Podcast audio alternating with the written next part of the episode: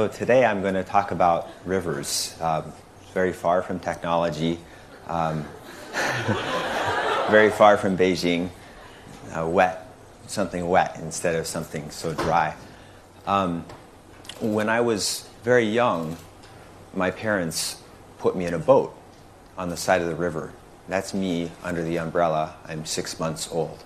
And for my childhood, I grew up along the side of free flowing rivers. Uh, they were our family vacations. I'm in the center of the picture. I think I'm 12. I'm with my seven year old sister, and we're playing cowboys and Indians along the banks of the tributary of the Colorado River. And being along the river, being out in nature, being able to play and be with my family in these calm, in these calm, peaceful places had a profound impact me, impact on me. And something happened, and it's it's controlled the direction of my life, as you'll see. Um, around the time I was 10, my father came to China at the invitation of the Chinese Academy of Sciences to use rafting as a tool to do geologic uh, research.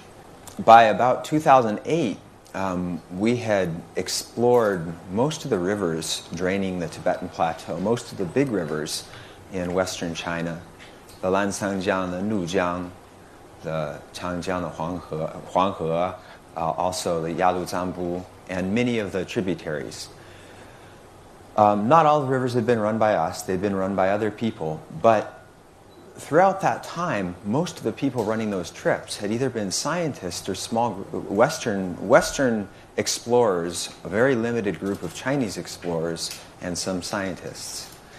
And when I was 19, I started to realize that.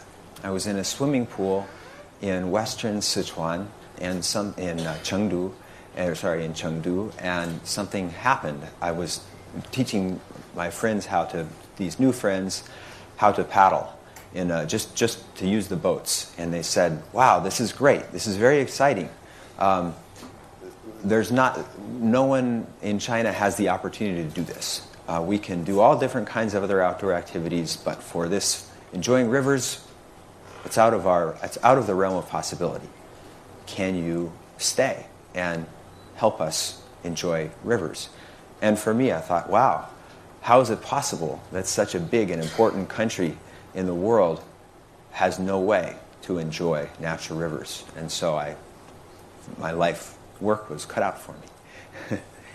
and so normally I like to ask people as a test, where is this? And what river is it? And it is Hutiaoxia, and most people don't know that it's the Jinsha River. Or if, it is, if they do, they don't know that it's the mainstream of the Yangtze, which demonstrates, I think, how far away we are from these wild rivers. Now, today I'm just talking about how to enjoy a river. Um, obviously, the value of rivers, the values of healthy rivers from an environmental perspective are manyfold. Um, I'm not going to talk about that. What I'm going to talk about is just enjoying them and what, what it's like to be in touch with them. Because, in my mind, unless you can connect with these wild places on a personal level, you can't begin to understand their other benefits. And this is where you start floating on the Jinsha River in the background, there's a mountain, uh, Yulongxue Shan, and there's another mountain across the river.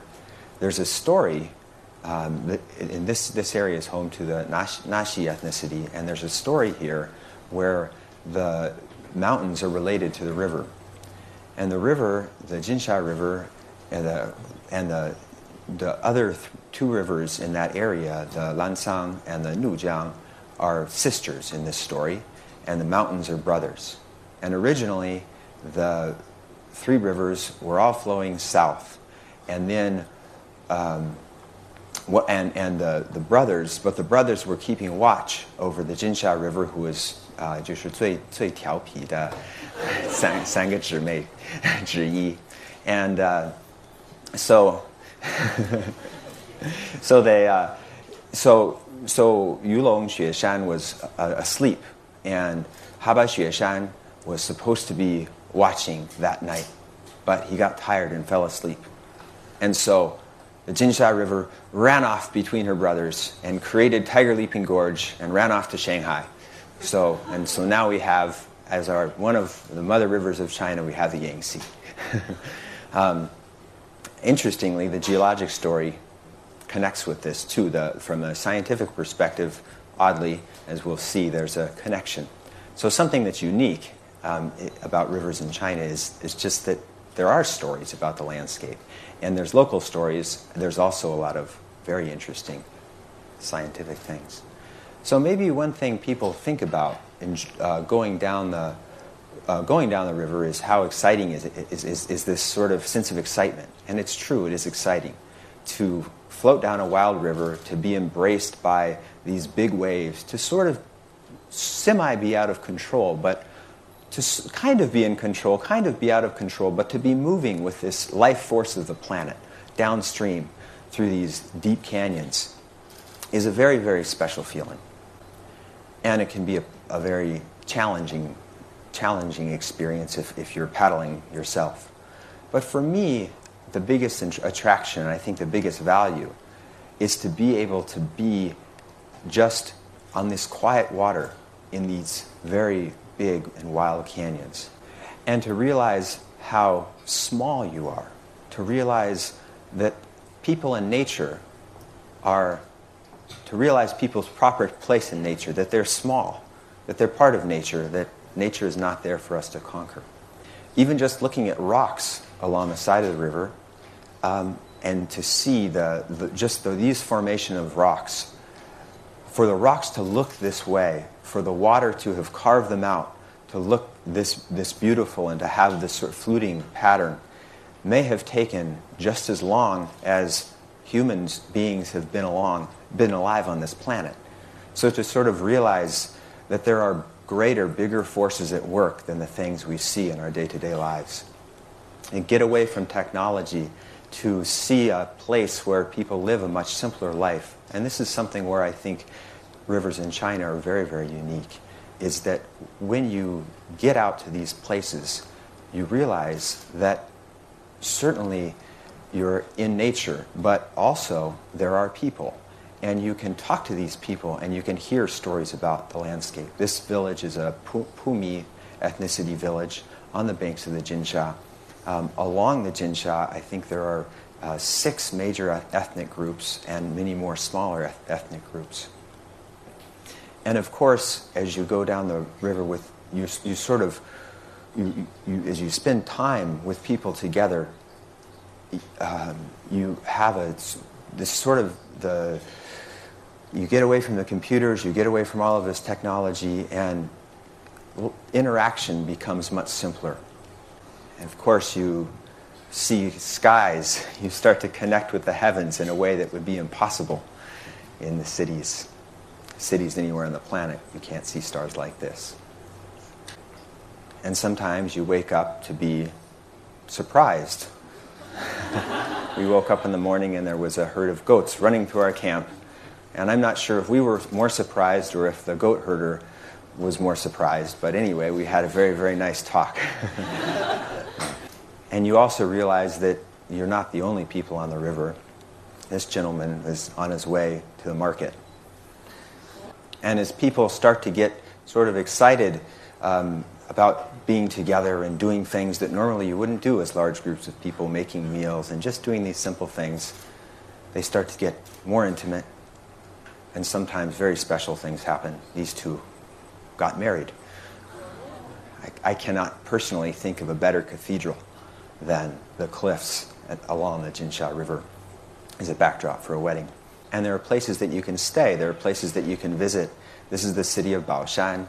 Uh, it's a 700 year old city along, um, it's a Naxi city close to Lijiang. And this is a place where Kublai Khan um, went to, was on his way, sort of started to endorse the support of the Naxi people to help um, conquer Dali and in the Song dynasty. And these are, this, is a, this is a fish, the Jinsha River, and it's the, the other tri- the tributaries of the Jinsha, the tributaries of the Yangtze, are home to 25 endemic species of fish. So that means fish that only live in the Yangtze, only li- that live nowhere else on the planet. Says Shibazi.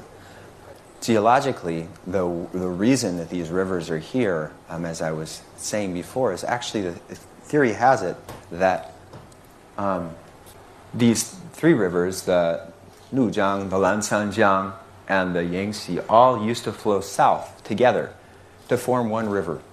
Um, and that as India uh, pushed into Asia to create the Himalaya Mountains, Himalayan Mountains, and the Tibetan Plateau, the geologic, the surrounding ter- terrain changed, and sort of the eastern side of the Himalayas squeezed out, squeezed out and into to form Southeast Asia, and the rivers separated their paths, and the Yangtze River started to flow east. Of course, the story is very long and much more complicated than that, but um, the geologic story corresponds with the Naxi story.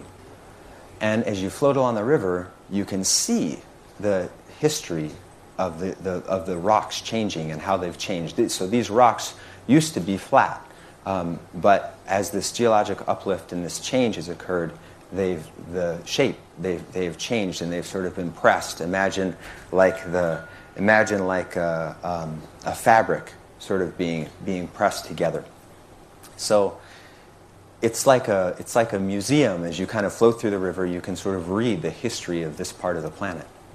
And also in the rocks, there are fossils. This is a crinoid, uh, the stem of a crinoid. It's about 250 million years old. So the history of the planet is, is, is recorded in the rocks as you, as you pass by, of life on the planet. But something's been changing along these rivers. Um, this picture was taken in 2008. The first thing that happens, you see, is, is there's a, a different boats in the river. And these boats are coming along um, to check the geologic conditions. And the next thing you notice is that originally, where there were nice houses and villages, they've been reduced to um, rubble, and people have all left and moved away. And this is because the time has come to build dams. The rivers are being dammed. This is Liyuan Dam and Ahai Dam. And from being a natural river to being like this just happens in the course of one year, one and a half years.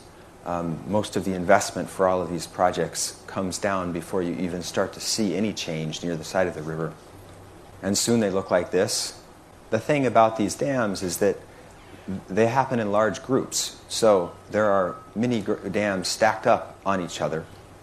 And as they start to fill up, these very wild places start to, start to change and they go underwater.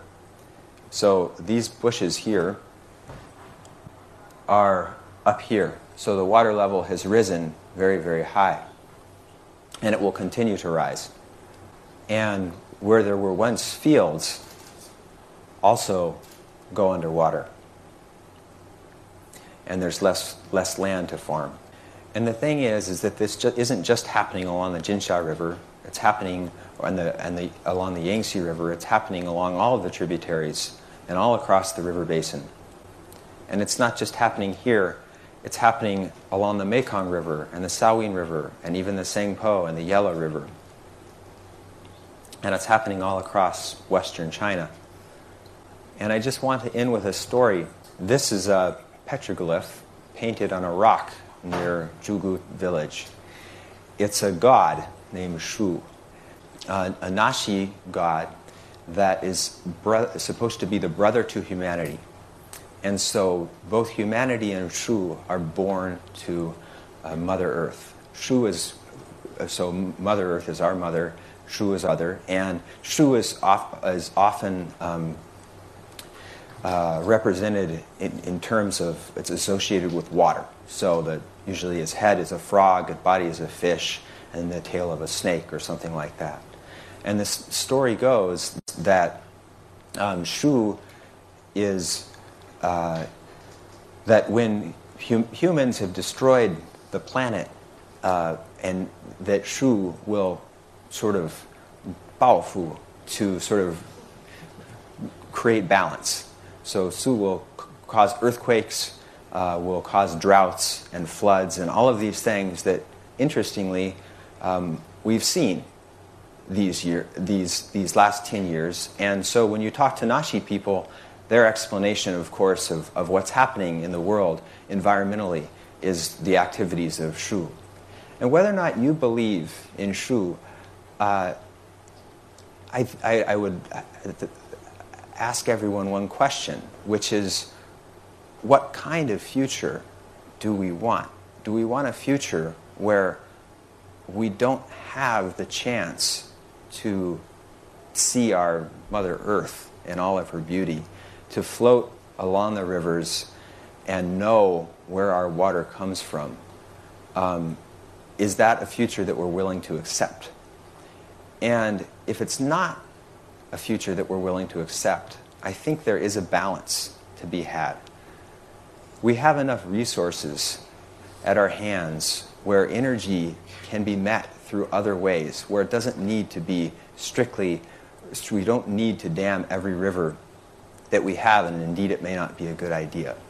So I hope everyone can think about this and can at least know that for the time being, there's still free flowing rivers in Western China. And if people act, perhaps there will be for our children. Thank you.